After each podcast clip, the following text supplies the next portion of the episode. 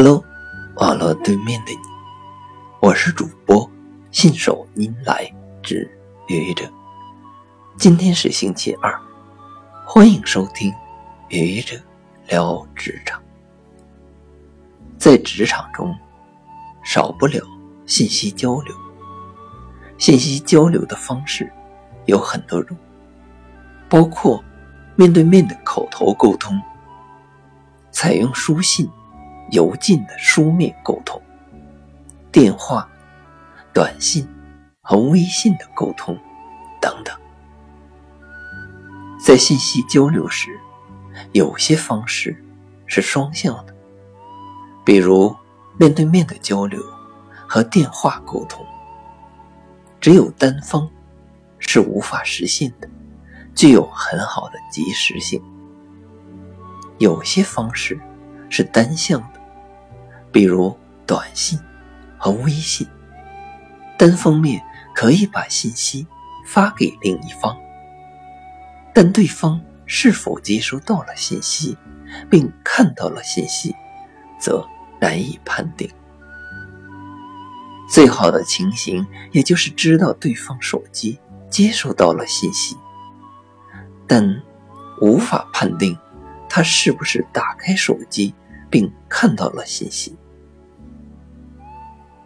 不过，在现代社会里，智能手机已经成了人类的贴身伴侣，甚至达到了须臾不可分离的程度。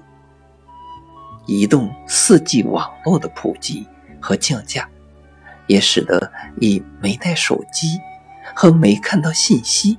为借口的托词变得苍白无力。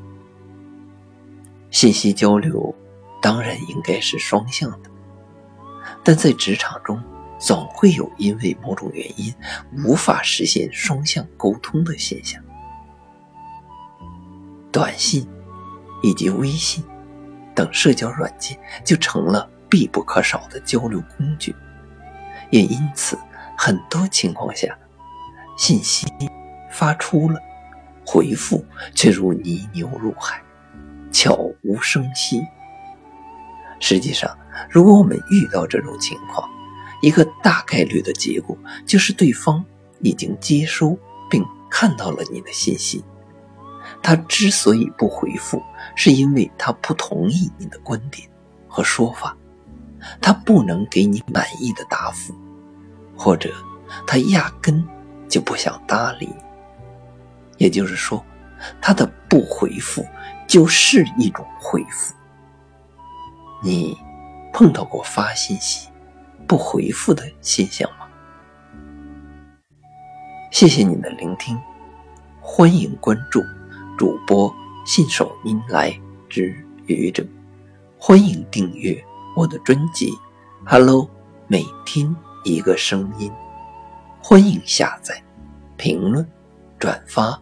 点赞或者赞助。